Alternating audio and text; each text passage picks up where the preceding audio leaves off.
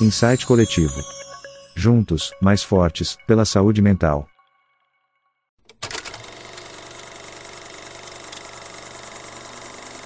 Olá, gente, bem-vindos a mais um encontro do Insight Coletivo. A gente estamos no nosso 27º encontro. A gente hoje está recebendo, né, uma pessoa muito especial que vai nos brindar aqui com uma fala uh, muito pertinente e importante, né? Muito pertinente e importante sobre a maternidade, né? Sobre o processo, o processo do que significa maternidade e o que existe de sofrimento psíquico em volta disso, né? Então é algo que a gente vai vai conversar sobre hoje. Mas antes disso, eu queria falar um pouco, né, dizer que nós estamos cada dia mais crescendo esse projeto. O Insight Coletivo ele tem hoje um canal no YouTube, ele tem um podcast, a gente tem conseguido atingir várias pessoas, tenho visto várias pessoas me abordam, mandam mensagem para mim, elogiando, agradecendo as informações, falando que tem gostado muito do conteúdo. São conteúdos que têm ajudado as pessoas de modo geral. Isso tem me feito muito bem, inclusive, mas faz mais bem a mim do que as outras pessoas. Isso tem sido muito bom, né? E, e aí, para isso, eu queria lembrar mais uma vez que nós temos um financiamento coletivo, que você pode, inclusive, participar ao vivo aqui com a gente, trocar uma ideia durante os encontros. É, esse financiamento coletivo, ele, ele existe, existe ele, ele foi criado com o objetivo de democratizar esse espaço, né, que a gente possa atingir mais pessoas, que a gente possa conseguir ter mais canais de comunicação, inclusive. Tá? Hoje a gente tem o YouTube Podcast e a gente pode ter outros canais para além, se a gente conseguir recursos a mais para isso, né?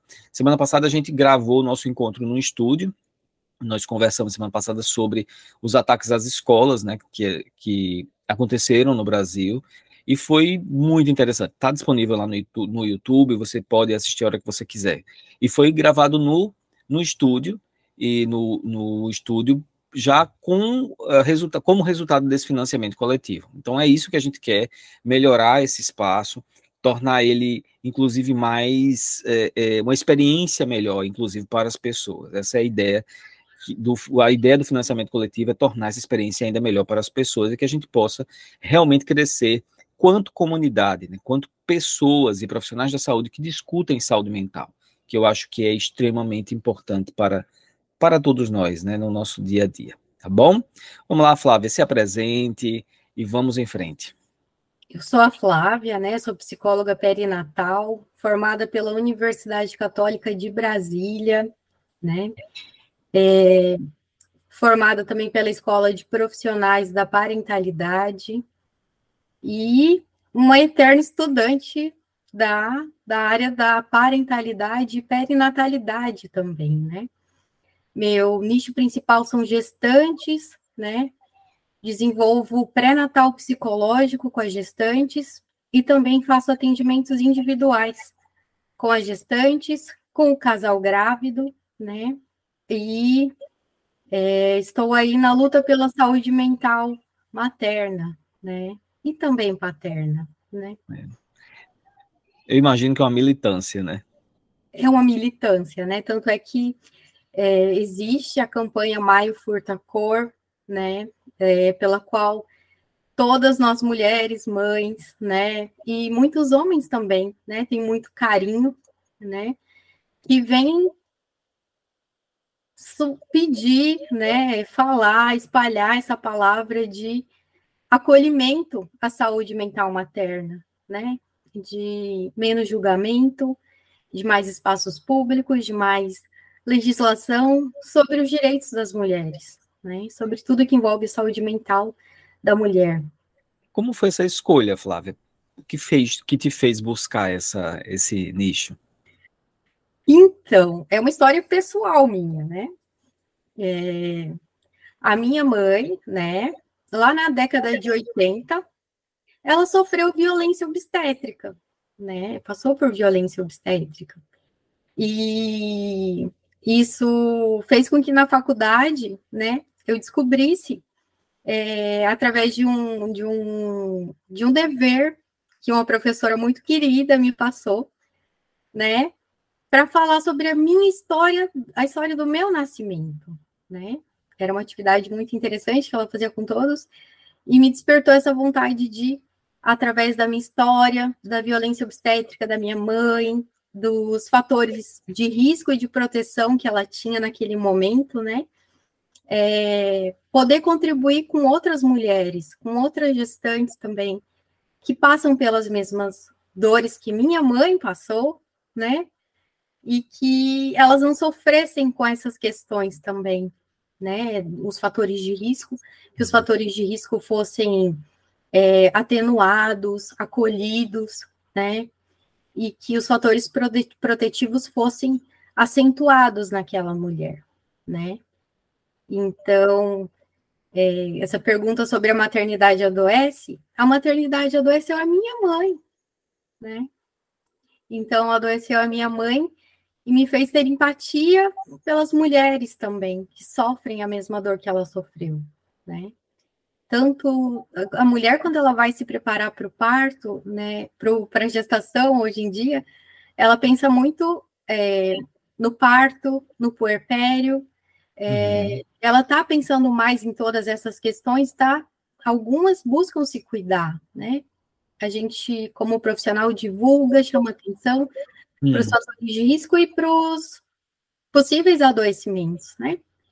E algo interessante que aconteceu hoje, né, foi que eu fui chamada para uma entrevista rápida, né, numa, numa emissora de TV, e 50 é, fizeram um questionário, né, é, para as mulheres responderem uma enquete. E aí, uma enquete, na verdade, e aí as mulheres perguntaram é, ser mãe ou não ser, né? E colocaram as duas perguntas. As mulheres ainda sonham em ser mãe? E a segunda pergunta, não é tão recomendado, não é tão recomendado mais hoje em dia ser mãe, né? E por que que vem todos esses questionamentos, né, doutor Adriano? É porque a maternidade não é algo fácil, né? Uhum. E em muitos momentos as mães se encontram sozinhas na maternidade, né? Muitas mulheres hoje são mães solo em nosso país, né? E a desromantização da maternidade, né, também é algo que chama a atenção das mulheres e fazem com que atualmente 50% das mulheres ainda sonhem em ser mães, né? E 50% nem planejam ser mães, né? Então a gestação se dá de diversas formas, né? É, algumas mulheres planejam, se preparam para a maternidade. E é muito importante que isso seja feito nos âmbitos biológicos, é, psicológicos e social também, né? Porque existe aquela frase que fala que quem pariu Mateus que o empale, né?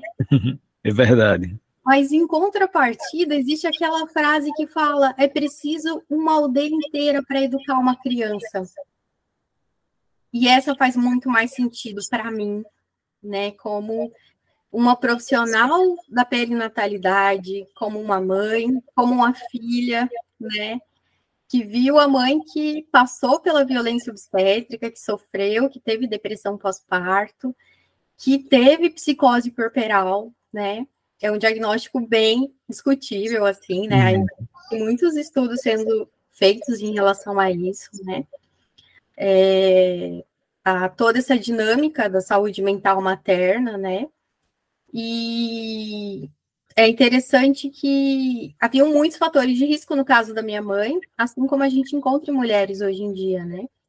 Os fatores de risco para depressão, eu vou tentar lembrar a maioria que eu consegui, né? Mas são assim, é, questões econômicas né, é, inviáveis, né, dificuldades econômicas, dificuldades é, em relação à própria rede de apoio, né, é, a não violência intrafamiliar, né, é, o apoio do parceiro, é, uma saúde de qualidade também para a mulher, né, é, que ela possa se preparar no âmbito da saúde física para o parto, né? Uhum.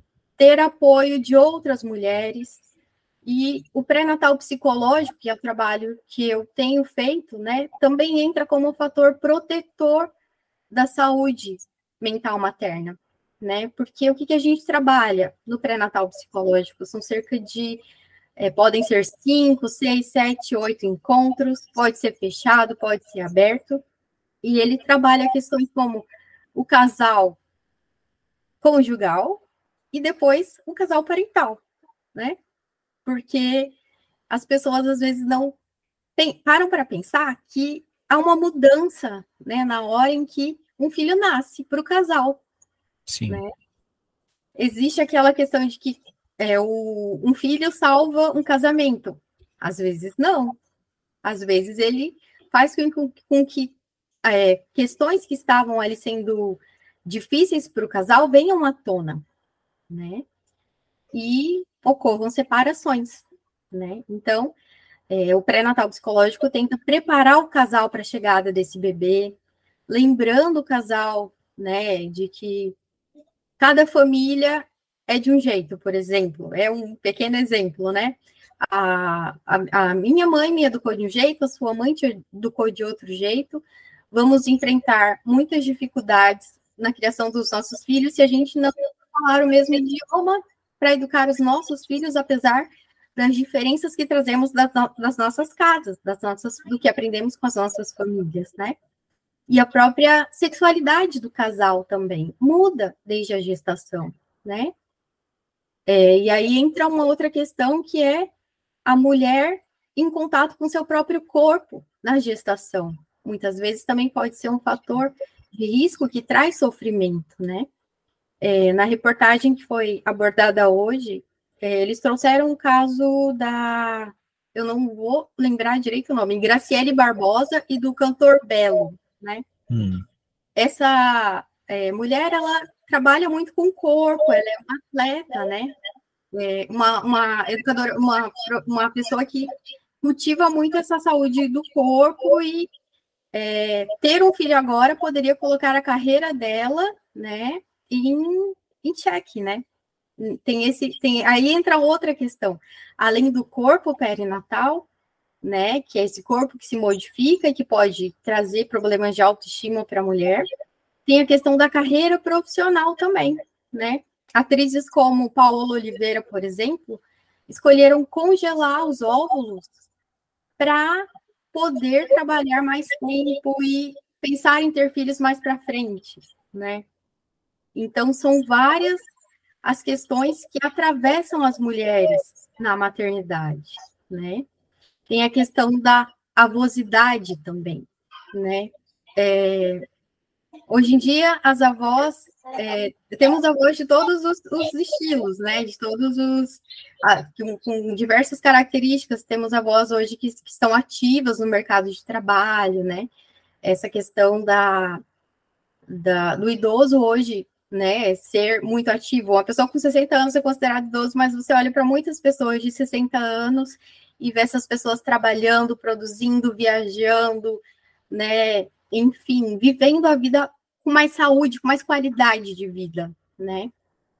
E algumas avós, é, algumas mulheres avós, né, que vão se tornar avós, sonham em se tornar avós. Outras não, né? Outras falam assim, fala, trazem essa fala, não, você vai cuidar, eu cuidei de você. Agora é minha vez de aproveitar a minha vida, eu vou tirar férias e quando eu puder eu curto meu neto, né? É um dos atravessamentos que, que existe. Existe o atravessamento daquela avó também, ou daquele avô. Eu lembro de um vídeo que repercutiu bastante, de um avô que falava assim: eu vou dar Coca-Cola mesmo, eu vou dar bombom mesmo, eu vou fazer tudo que eu puder para estragar o meu neto e você que aguente, né? E muitas mães é, estudando, né? Porque a mulher, é, a gente vê a mulher muito em busca do, do estudo para para dar uma educação e, e mais saúde para o filho, né? Tanto saúde mental quanto física.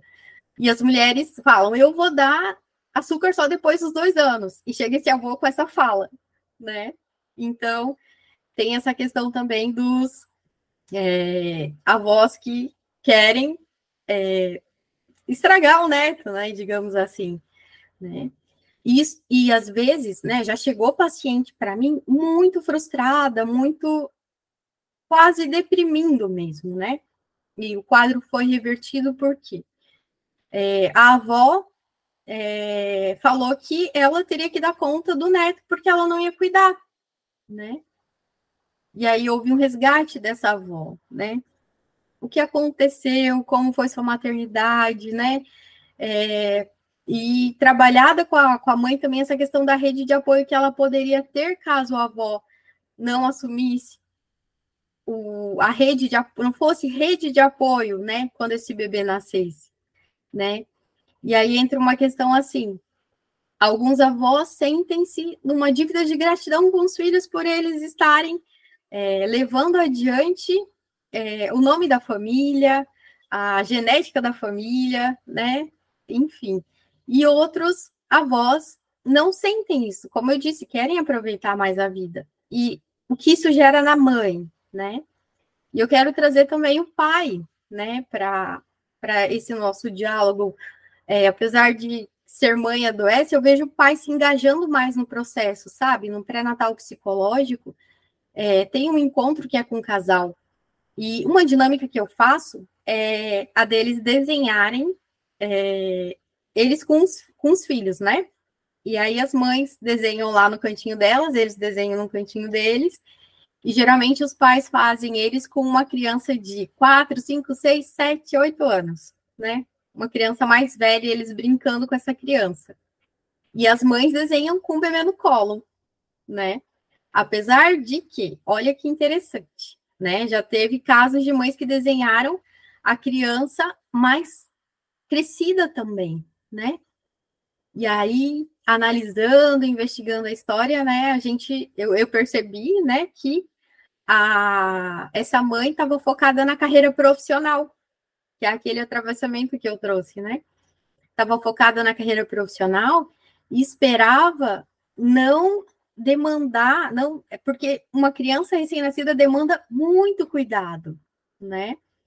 E é o que também às vezes assusta as mulheres atualmente, essa demanda de cuidado, pensar na solidão materna, né?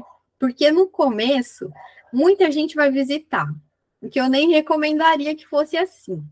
Porque pelo menos na França, né, nos 15 primeiros dias, é, a, as pessoas não falam que o bebê nasceu, né? De, é, passado 15 dias, anunciam o nascimento do bebê, né? Por quê? Para a mulher ter aquele momento íntimo com a criança, né? De estar tá ali aprendendo a amamentar. A amamentação é uma coisa que é, também é muito. É, pode ser traumática se não for trabalhada, né? No pré-natal psicológico, trazendo consultora de amamentação, né? Que eu trago os profissionais também. O pré-natal psicológico não acontece só com a psicóloga tem a psicóloga, a consultora de sono, a doula, né? Todos os profissionais que eu posso trazer, eu trago, né? Para a mãe ter uma orientação e para depois a gente discutir essa questão dos fatores psicológicos da amamentação, né? Porque a amamentação, ela vem como, ela é algo que o Ministério da Saúde é, nos adverte que é o ideal para a criança mas tem mães que não conseguem amamentar. E o que está por trás, às vezes, né? Aí a gente, como psicóloga, vai investigar o que está acontecendo com essa mulher. E às vezes a mulher não tem o desejo de amamentar, uhum. principalmente a criança. E às vezes é um sofrimento tão intenso, né? Exatamente, né? E são Sim. diversos os fatores que levam ela a não querer amamentar a é. criança também. A dor. É, isso eu já vi muitas vezes, né? Mães que por causa dessa questão da amamentação, desenvolveram um sofrimento muito intenso porque não conseguiram e se sentiram inclusive fracassadas como mãe, né? Assim, como se tivessem fracassado como mãe de não, não ter amamentado, né? Até por isso que está falando assim dessa questão de que é muito forte isso, né? De que precisa amamentar, tem, tem que amamentar. Você é como se ela só fosse uma boa mãe se ela conseguisse amamentar. Isso é bem bem complicado. Eu queria te fazer uma pergunta em relação à questão da gravidez é, você acha que a gravidez por si, Flávia, é um, um momento de vulnerabilidade? Eu, eu falo do ponto de vista psíquico. Então, existem as ambivalências, né? O que são as ambivalências? É... A gravidez, é... existe uma discussão assim de que a gravidez é... traz um fator de proteção para a mulher e existe uma discussão de que não traz, né? Que é um momento de vulnerabilidade para a mulher. Né? E quando a gente para eu no consultório, quando paro para atender as mulheres e me deparo com a questão da ambivalência, né? Que são ambivalências, né? Sentimentos positivos e negativos em relação a algo, a alguém, né? E a maternidade, ela traz fortes sentimentos de ambivalência, de amor, né? De satisfação, mas também de muita privação é, e exaustão, né? É, aí a gente pode trazer um exemplo, a mulher no trabalho, né? A mulher gestando, que está gestando no trabalho. Ela muitas vezes é cobrada a produzir, e às vezes ela não está no momento em que ela consegue produzir tanto, porque ela está cansada, né? Às vezes ela está no primeiro trimestre ela tem aqueles sintomas de enjoo e de muita sonolência, né? Uhum. O segundo trimestre é o mais tranquilo, geralmente para as mulheres, da, nos aspectos físicos. E no último trimestre ela está muito cansada já, né, com o peso da barriga e com as próprias ambivalências emocionais também ali, né? Cada uma tem um grau diferente de ambivalência, mas todas têm. O próprio descobrir-se grávida é, desperta essas ambivalências e medos, tanto para a mulher que deseja engravidar, que desejou engravidar, né? É, aquela certa perplexidade de pegar o teste e ver que está positivo e começar a pensar em tudo que pode dar certo, em tudo que pode dar errado, no medo de perder a criança, no medo de não dar conta da maternidade, né? Será que eu vou dar conta? E minha carreira profissional como vai ficar, né? Hoje as mulheres assumem cargos muito importantes no trabalho, né? São boas profissionais, amam o que fazem, mas é, a maternidade é algo que vem como uma vontade também, um desejo dessas mulheres, e como elas vão administrar isso gera esse sentimento de ambivalência, né? Então, pelas ambivalências, eu considero que a maternidade pode ser um momento de vulnerabilidade para a mulher. Então, eu imagino que é, as, as questões ambientais elas devem influenciar, né, os fatores socio, socioambientais, né, porque eu imagino uma mulher, por exemplo, que tem uma dificuldade de apoio, de rede de apoio, uma mulher que tem que sofre privações, por exemplo, né, privações de toda ordem, é, de estrutura mesmo, talvez até, né? Então acho que isso isso deve influenciar, né, nesse sentido. Influencia sim, né? É, eu faço atendimentos que são que vão desde social até atendimentos que têm um custo mais elevado, né? E eu percebo na população que é atendida é, em hospitais, às vezes, que não, não tem, não dão condições para a mulher ter um parto bom na questão, às vezes, estrutural do ambiente mesmo. Nós temos hospitais aqui em Natal que tem um elevador quebrado, onde a mulher tem que subir uma escada para poder dar a luz ao seu filho, né? Para poder ter o seu parto. Né? E aí a gente entra num outro, numa outra questão que assombra muito as mulheres, né? Que é a, são as violências obstétricas, né? Que a minha, a minha própria mãe sofreu lá em 80 e que continuam acontecendo, né? É, e existe uma grande luta também para que as, é, a, a, a, violência obstétrica diminua em nosso país, né? É, procedimentos como episiotomia, né? Existem vários estudos que advertem, que mostram, que trazem é, o, resultado, o, o resultado, né, de que a episiotomia não deve mais ser feita, né? Que não é uma, uma, uma, uma conduta indicada atualmente, né? Porque tem mulheres que vão ter uma laceração, né? E outras mulheres que não vão ter lacerações. Então, tudo isso vai depender muito, e essas lacerações de grau 1, 2, 3 e 4, elas podem ser, então, corrigidas sem que haja essa episiotomia, que é considerada uma violência obstétrica, entre outras muitas violências obstétricas. Né? No pré-natal psicológico desse, desse ano, eu incluí uma psicóloga, uma advogada perinatal, né, que trabalha com violência obstétrica, para trazer esse alerta para as mães de como se prevenir das violências obstétricas, né? É de extrema importância porque o adoecimento que isso pode gerar para a mulher no pós-parto é muito grande. Uhum. É o caso da minha mãe, né? Pois é, e às vezes são danos que a mulher vai carregar durante muito tempo na vida, né? Talvez para o resto da vida, né? É, eu lembro de uma história que eu ouvi, né, que não foi da minha mãe, essa, mas é, do, dos pontos que o médico dava depois da episiotomia e falava assim: vou dar o pontinho do marido para deixar mais apertado, né, o órgão sexual da mulher, para que o marido sinta mais prazer, né? Então, é, e a dor que essa mulher vai sentir na relação sexual e como isso vai afetar o casal né?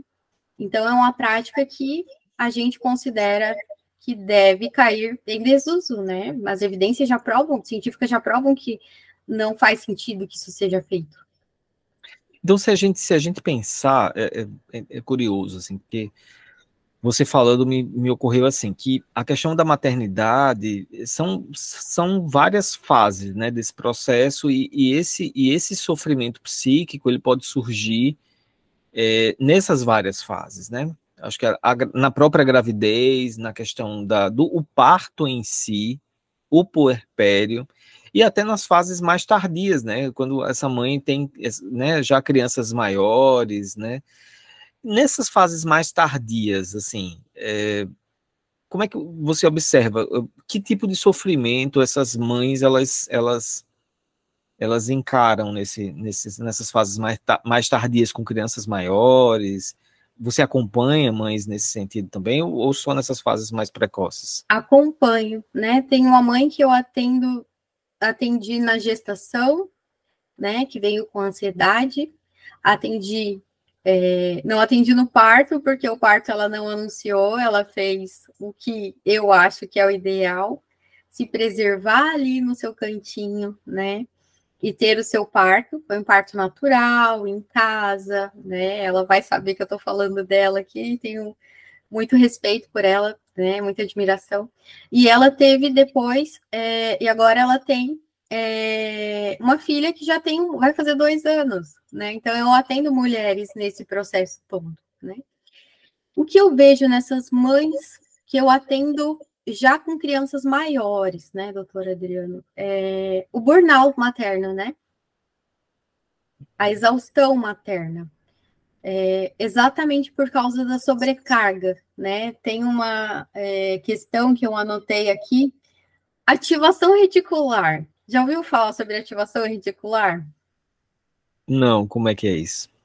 Sabe quando você pensa assim, quero comprar um carro branco de tal modelo, e aí você está passeando e você vê para todo lado que você olha, você vê aquele uhum. carro, né? Você enxerga aquilo, né? A mulher, ela foi doutrinada, eu acredito, né, pela sociedade a cuidar, a cuidar da casa, a cuidar de si, a cuidar do esposo, a cuidar do filho, a cuidar do pai quando o pai está mais idoso, né? Tem uma mãe que eu atendo que está com os pais idosos e com os filhos e cuidando dessas duas gerações, né? E o que isso traz para essa mulher? Sobrecarga, né? Às vezes a sobrecarga é só materna, no sentido de que somos muito cobradas hoje, eu me incluo nisso, né, como mãe, somos muito cobradas hoje em dia a darmos saúde é, no sentido de é, saúde mental, saúde física, e que tudo esteja perfeito e que a gente nunca perca a paciência com eles, né? Isso é fácil de fazer, né? Não é, né? Existem momentos da vida da gente em que a gente está muito cansada, muito estressada, muito sobrecarregada. E a gente vai perder a paciência com o nosso filho. E o que que isso traz para a gente? Culpa. Né? E aí a gente entra num outro território muito interessante, doloroso da maternidade, que é a culpa materna, né? E essa é, eu, tem gestante, eu lembrei de uma gestante, de uma fala que ela trouxe no pré-natal psicológico, que foi assim, na época da minha avó, ela era mais feliz quando se tornava mãe, né? E, de fato, é verdade. Se a gente parar para pensar, não havia tanta cobrança, tanto policiamento, no sentido de julgamento para a mulher, né? Você tem que ser perfeita como mãe, né? Você tem que acolher o seu filho, você não pode gritar com seu filho. O lanchinho tem que ser sempre saudável, né? Você tem que mandar fruta, você tem que fazer um pão para mandar para ele, você tem que fazer o biscoito dele. Você tem e você tem que também trabalhar e você tem também que ser uma boa esposa e você tem também que ter uma casa impecável. Não, pois é, era isso que eu estava pensando, exatamente. Eu acho que é isso que leva à exaustão, né? Não é nem a maternidade, é tudo que está em, em, torno dela, né? Porque de fato. É a essa... agenda que não fecha. Pois é, é como se você, como se a mulher tivesse que dar conta de tudo isso ao mesmo tempo, e isso é, é de fato é inumano, não tem como, né? não tem como fazer. É, isso, isso é muito verdadeiro, isso que você falou, assim, essa questão de, de que, que a mulher ela é quem cuida, né? Isso, isso é, é muito verdade mesmo. A mulher é quem cuida e ela cuida de várias gerações. A gente acaba vendo isso também, né? É, e eu já vi também muitas, muitas mães entrando nesse processo de burnout, de esgotamento, de exaustão. E quando a gente vai olhar para a história dela, esse esgotamento ele tá, ele geralmente ele passa por aí, por essa, essa coisa do cuidado generalizado, né? Da ativação reticular da mulher que é quem olha para a toalha do banheiro e fala: preciso trocar a toalha, para o tapete do banheiro e preciso trocar o tapete, das escovas de dente das crianças velhas e preciso trocar as escovas de dente velha das crianças, dos uniformes sujos, das lancheiras, enfim, tudo isso que a mulher foi ensinada que é a ela que cabe. E é por isso que eu gosto de trazer o pai para o pré-natal psicológico, para falar para ele, né? Na, naquela, naquele dinâmica que eu trouxe, né? Que a mãe desenha o bebê ali ainda muitas vezes bebê e o pai desenha já criança. Sim. Porque ele não quer tomar conta desses cuidados iniciais, ou porque ele não sabe, ou porque ele não aprendeu que ele pode entrar nesse papel, que ele não é só provedor, né? Então, apesar de encontrar pais fazendo isso e tentar é, quebrar essa questão de que ele, né, ele pode cuidar também de um bebê, ele é capaz, porque uhum. a maternidade, ela é aprendida pela mulher, né? A mulher, ela não, não se torna mãe e já sabe trocar uma fralda de uma criança, hoje em dia. É mais raro a gente encontrar uma mulher que fala, ah, vem cá que eu vou trocar a fralda de você e vai ser fácil, né? O primeiro banho, às vezes, é, nem é a mãe que dá, é a avó, porque ela está no processo de aprender, porque ela está com medo, porque ela está com medo de, é, às vezes, afogar o bebê de tanta água que põe, ou a posição que coloca, né? E o pai, mais medo ainda, né? Então, eu gosto muito de chamar o pai para esse processo, de participar de todos os processos, dele entender como homem, ele também vai aprender e ele também pode aprender a cuidar e a prestar os primeiros cuidados com o bebê, para que a mãe tenha mais qualidade de vida, mais saúde mental também, né? E aí a gente tem que cuidar dos dois, né? E aí eu entro no, no que eu queria entrar, nas estratégias de, de cuidado que eles devem ter, de encontrar satisfação no meio da exaustão, no meio da privação, dos primeiros momentos ali do puerpério, por exemplo, né? É, a Boticário fez campanhas muito interessantes esse ano sobre rede de apoio, sobre a mãe que deságua em leite, choro no quarto escuro, né? E onde estava esse pai dessa mãe desse quarto escuro, em choro, em pranto, né? Em dor ao amamentar, né?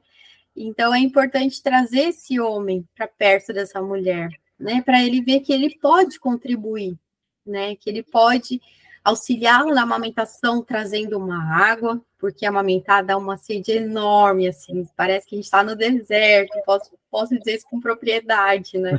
Verdade. A questão do, do homem poder abraçar a mulher, às vezes fazer um acolhimento mesmo, ela tá ali amamentando, ele chegar por trás dela e ficar abraçado com ela, dando apoio físico e emocional, com palavras uhum. de apoio, porque amamentar não é fácil, não se nasce sabendo amamentar, não se torna mãe, já se coloca no peito e o bebê já mama, muitas vezes é. podem haver dificuldades, pode haver uma questão de língua presa do bebê, né? E isso ser um motivo para atrapalhar a amamentação e a mulher, se não for orientada a levar o bebê a fazer o teste da linguinha, gerar todo um, percurso, né? Como é, você trouxe dessa questão do, da, da, amamentação, às vezes que a mulher falha na amamentação e se sente a pior mãe do mundo. E às vezes não é nem culpa dela, né? Uhum. Era uma língua presa. Então, são muitas questões que devem ser observadas, assim, por todos os profissionais, para que a mãe tenha saúde mental, todos os profissionais que estão envoltos no processo do nascimento, da gestação, devem ficar atentos, né? nós da psicologia perinatal temos uma responsabilidade maior no cuidado, né? Mas é, falando da campanha Maio Furta Cor, né? Faço esse apelo a todos os profissionais que forem assistir, né? Os obstetras, as enfermeiras, as doulas, né? Para que eles acolham essa mulher também nas questões emocionais que às vezes elas trazem, né? Que eles encaminhem para um psiquiatra, para um grupo de apoio de mães, para uma psicóloga perinatal, enfim, né, que haja esse acolhimento e esse olhar amplo para identificar adoecimentos na mulher, né? Você tem algum trabalho em grupo? O pré-natal psicológico é em grupo. Ah, tá. Ele é feito em grupo, mas tem. Porque você falou que, que traz o pai, mas é, é sempre em grupo ou, ou ele tem momentos que ele é feito individualizado? Então, ele pode ser. É, ele é um, um projeto vivo, né? Porque cada grupo se dá de uma forma, porque é feito, é, é feito e composto por pessoas, né?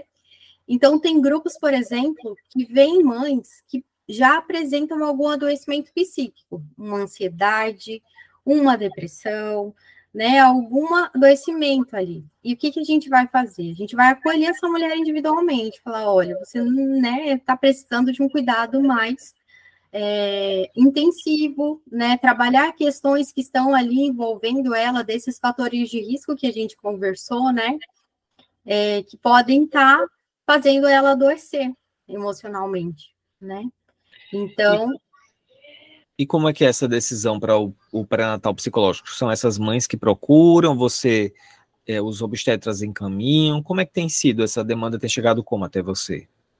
Eu tenho feito publicações no Instagram, né? E aí as mães têm chegado até mim através das publicações, né? E aí são compostos os grupos.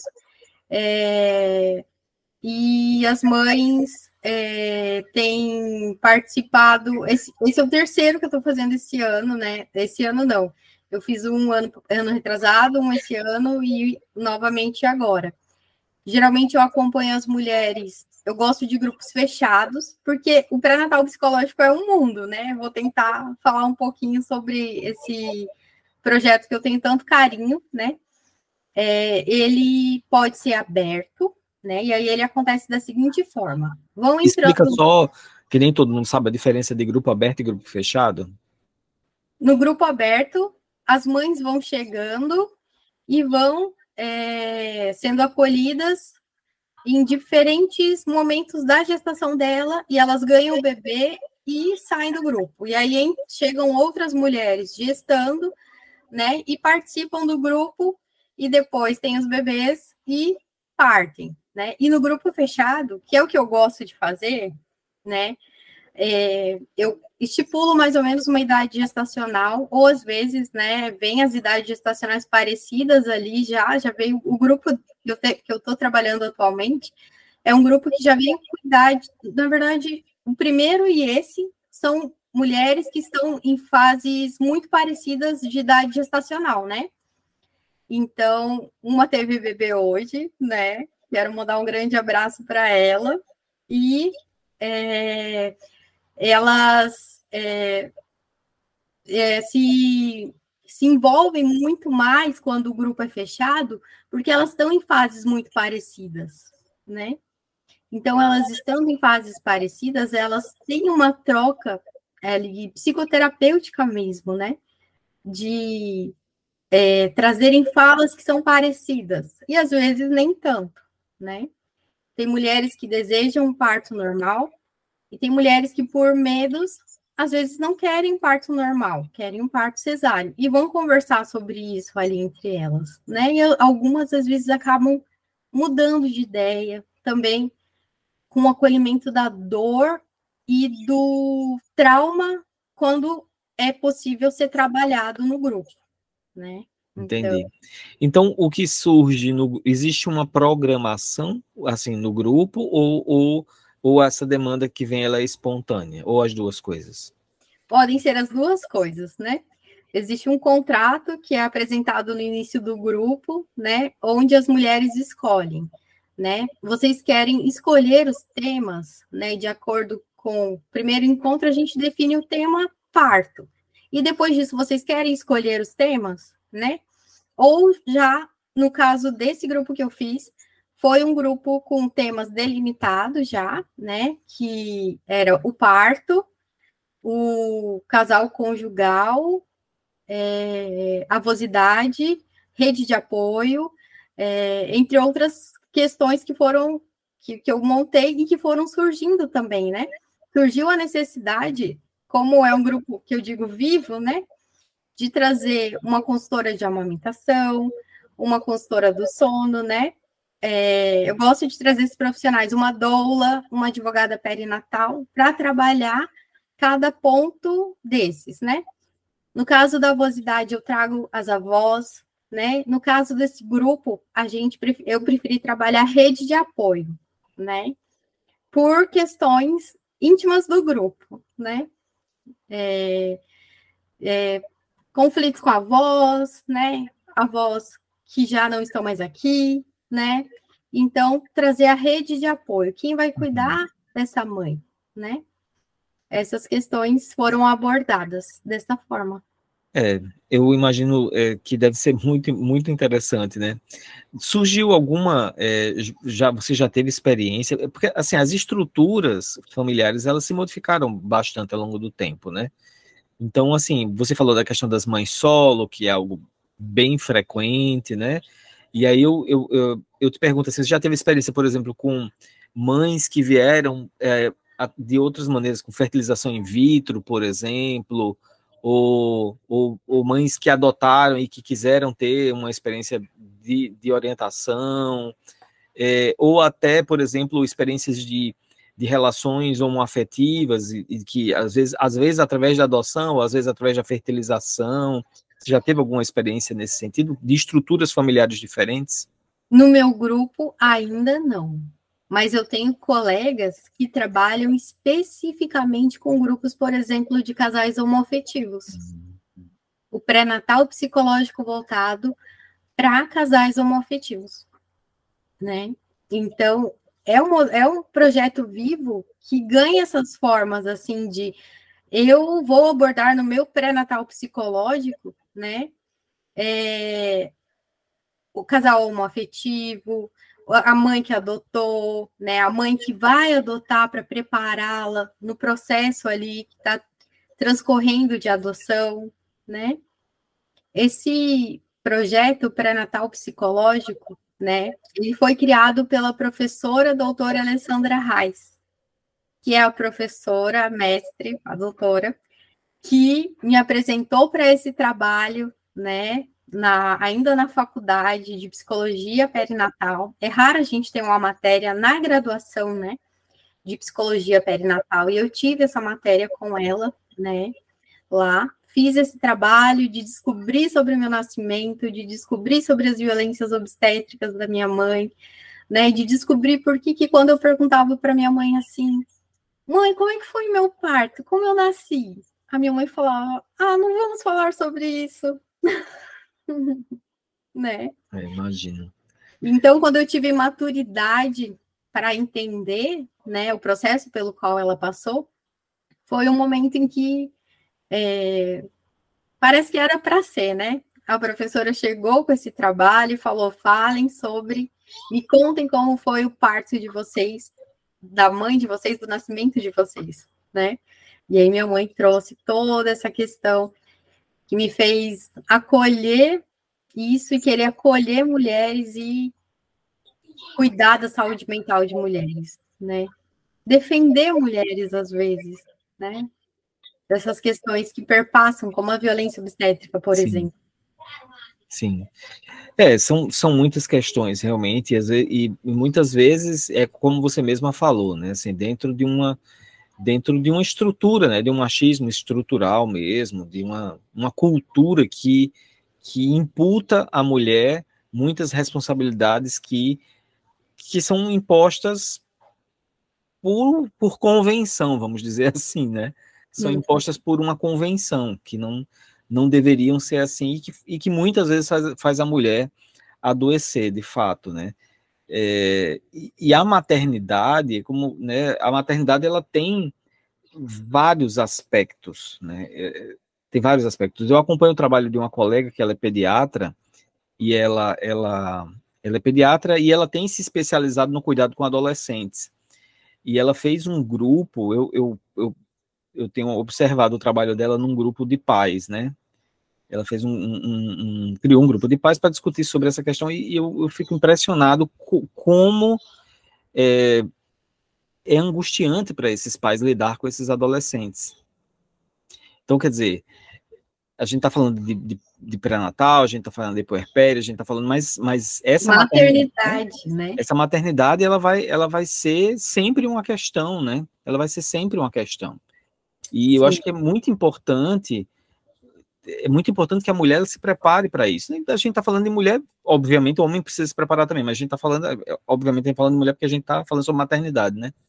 Então, eu acho que é muito necessária essa discussão, né, Flávia? Porque é, a gente não pode cair no erro, acho que as mulheres, elas precisam fugir, né, dessa, dessa, dessas convenções, porque elas são adoecedoras realmente, né? E eu acho uhum. que, claro, que, que dar um grito de liberdade não é fácil, né? Porque você precisa muitas vezes romper barreiras que romper essas barreiras é muito difícil, né? Você às vezes precisa romper, romper estruturas muito muito rígidas e romper essas estruturas muito rígidas faz gera sofrimento. A gente sabe disso. Romper estruturas muito rígidas gera sofrimentos na própria pessoa, né?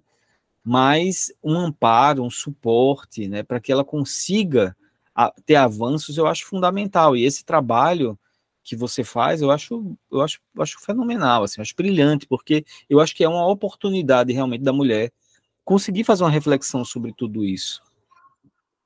E se a mulher se preparar antes, né? Porque assim, a gestação nem sempre se dá de forma planejada, né? Sim. A gente sabe que para nascer uma criança, basta ver uma relação íntima entre um homem e uma mulher né?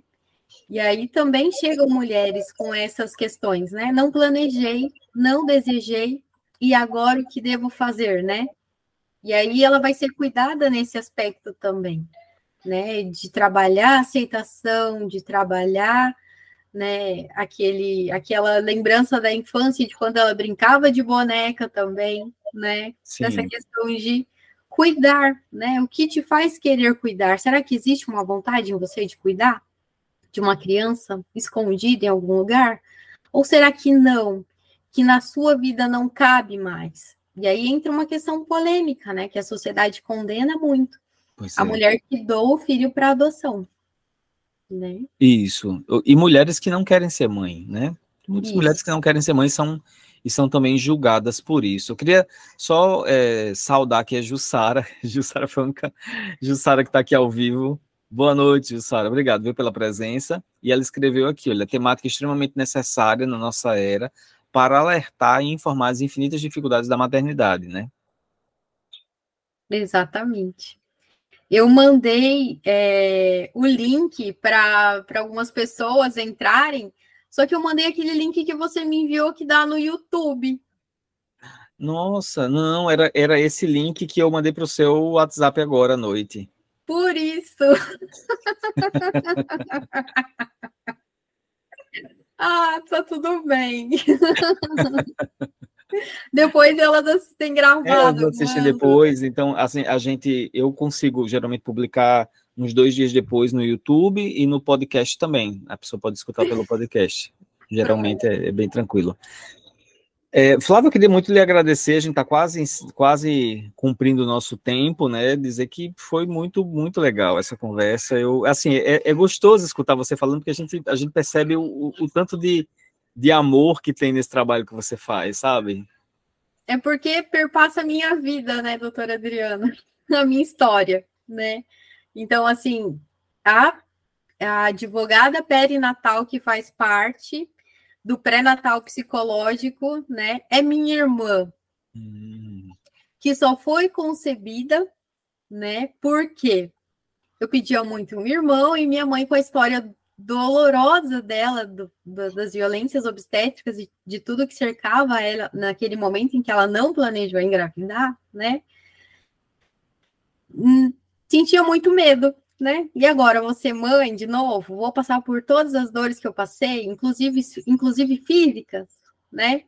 Então ela pensou muito e só depois de sete anos ela teve minha irmã. E aí foi uma gestação planejada, foi uma cesárea, né? Para não passar pelo trauma da violência obstétrica.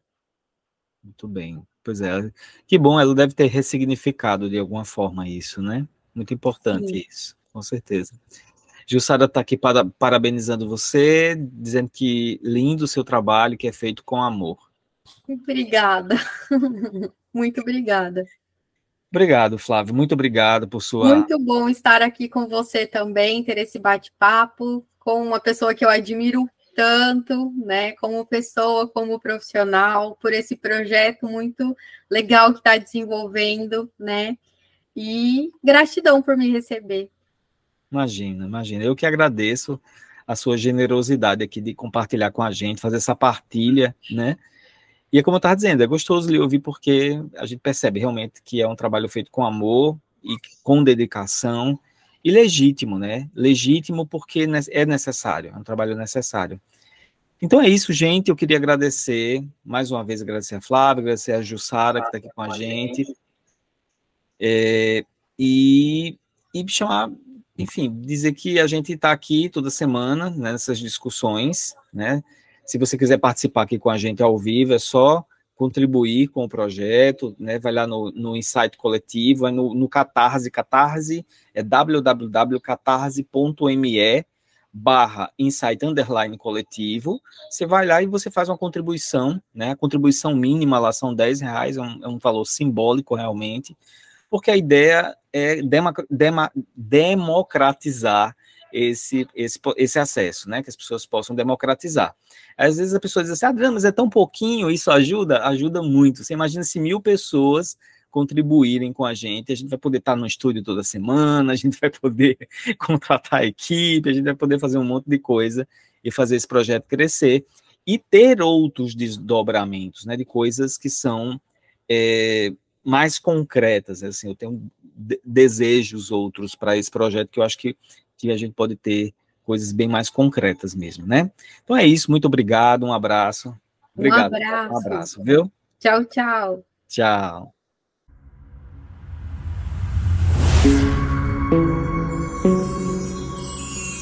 Insight coletivo. Juntos, mais fortes, pela saúde mental.